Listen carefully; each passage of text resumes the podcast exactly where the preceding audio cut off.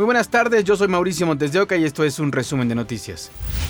Desmantelaron ocho laboratorios clandestinos en Sinaloa.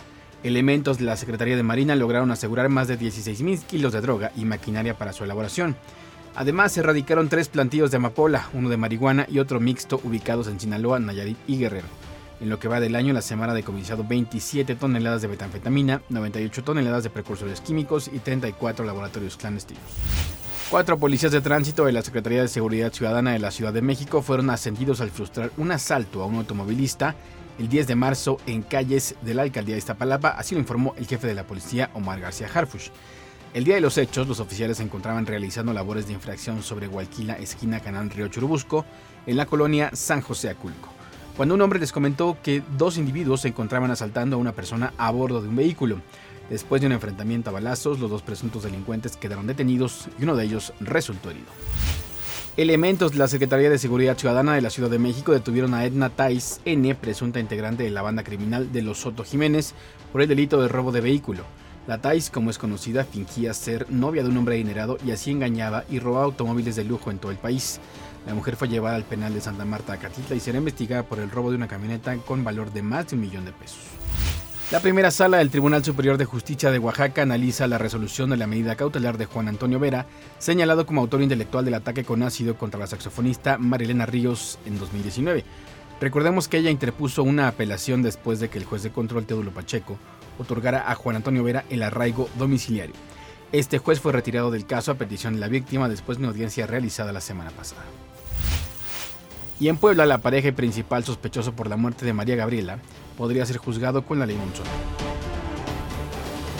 Asegurado y con cintas de acordonamiento partidas por la mitad, es como se encuentra la entrada del que era el domicilio de María Gabriela de Los Ángeles López Camarillo, mujer que fue hallada muerta al interior de su propia casa en el fraccionamiento Los Héroes. El cuerpo no está aquí. Yo digo que la fue a matar a otra parte y la trajo porque no, el cuerpo no estaba aquí. Todos entraron a su casa, sus familiares, entró la policía y todo eso, y el cuerpo no estaba aquí. María Gabriela vivía con sus dos hijos y esposo en el inmueble marcado con el número 55, ubicado sobre la 121 Poniente y 14 Sur, mismo del que se le vio salir en pleno Día Internacional de la Mujer y al cual regresó muerta. Su cuerpo fue encontrado tres días después en un registro de agua. Y está un cuadro en donde cae todo el agua. Entonces yo supongo que ahí la, la trato de estar metiendo. Bueno, no sé si la haya cortado porque ese día sacaron medio cuerpo. Este es el domicilio de María Gabriela. Aquí fue hallada muerta dentro de un registro de agua. El inmueble se encuentra asegurado por la Fiscalía de Puebla. De acuerdo a autoridades estatales, hay un detenido. Se trata de Jorge Ismael N., quien era su pareja sentimental y del último del que sus vecinos hubieran sospechado, pues su forma de actuar era cordial, nos refirieron durante el recorrido que realizamos por la zona. Pensamos que había sido los albañiles que vinieron a hacerle la construcción, porque su, su casa está en obra en construcción tuvo un problema con los albañiles, entonces también pensamos, dudamos, llegamos a dudar de los albañiles porque se empezó a gritar con ellos. Este, y todavía el señor me dio hojas, llorando, llorando me dijo que, que su esposa no aparecía y me dio volantes para que los repartiera porque sabía que yo vendía ahí.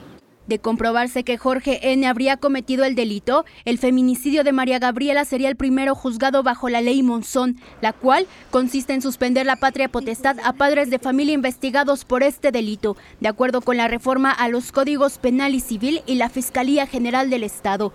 Con imágenes de Saúl Cuarto, Carla Hernández, Fuerza Informativa Azteca. En Saltillo, Coahuila, una madre sin acta de nacimiento no puede ver ni reclamar a su bebé que nació hace una semana. ¿Usted no puede ver a su bebé? No, no la puedo ver. ¿Por qué?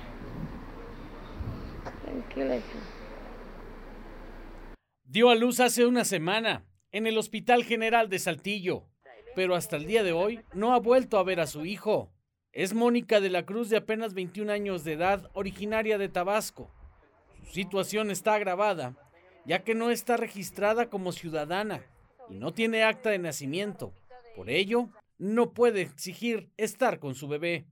Mónica, ¿tú quieres ver a tu hijo? Sí. ¿Qué te dicen aquí? Me dice que, que no tiene un permiso, que todavía me van a decir.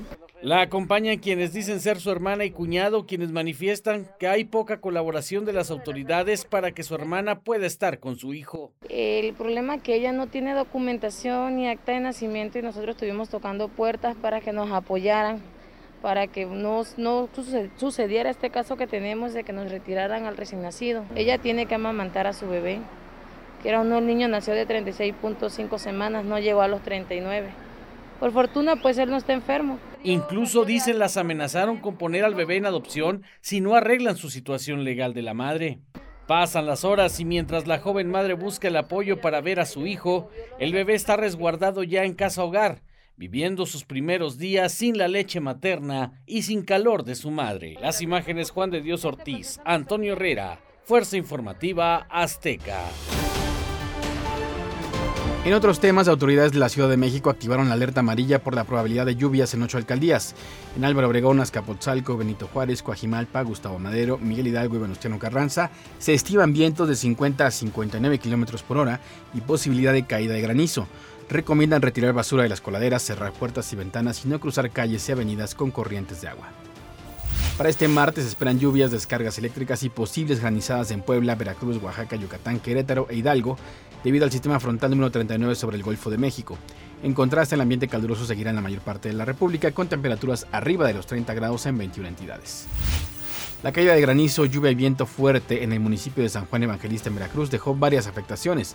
De acuerdo con el reporte de la Secretaría de Protección Civil, hubo 32 casas destechadas, daños en tres salones y el domo de una escuela en 15 árboles caídos. No hubo personas lesionadas y las afectaciones se presentaron en las comunidades de Villa Juanita, Bellaco y Soledad, así como en la cabecera municipal. Desde hace semanas, Sammy no ha podido encontrar un medicamento que es indispensable para tratar su depresión y pasa cada día entre el miedo y la desesperación de recaer por la falta de medicamentos. Porque llegas a un punto de, de suicidio, de quererte morir. Desesperación es lo que siente esta mujer de 48 años, a quien llamaremos Sami, cuando no tiene el medicamento que necesita para controlar una depresión que es resistente a otros tratamientos. Ahorita hay un gran desabasto de eh, una sustancia que para mí es indispensable, es el metilfenidato.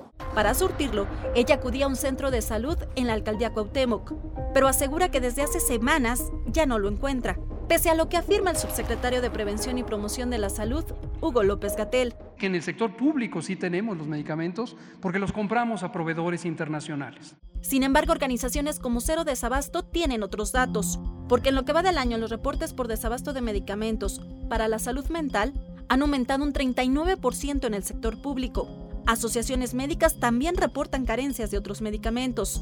Carbonato de litio, metilfenidato, alprazolam, clonazepam. Lo que hemos tenido es buscar opciones que puedan controlar esta recaída.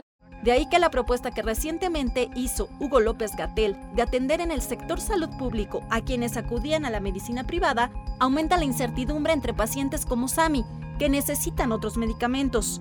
Definitivamente no está, no está cubierto el sector público. Mi psiquiatra eh, ayuda a rastrear en otros, en otros centros de salud. Si, oye, hay, hay tres cajas de, de ketiapina en el centro de salud de Coyoacán. ¿Te lanza? Sí. Porque la ketiapina es parte de un tratamiento que será de por vida para ella. Itzel García Briones, Fuerza Informativa Azteca. Hasta aquí las noticias del momento en este podcast informativo de ADN 40. Yo soy Mauricio Montes de Oca. Nos escuchamos. Hasta la próxima.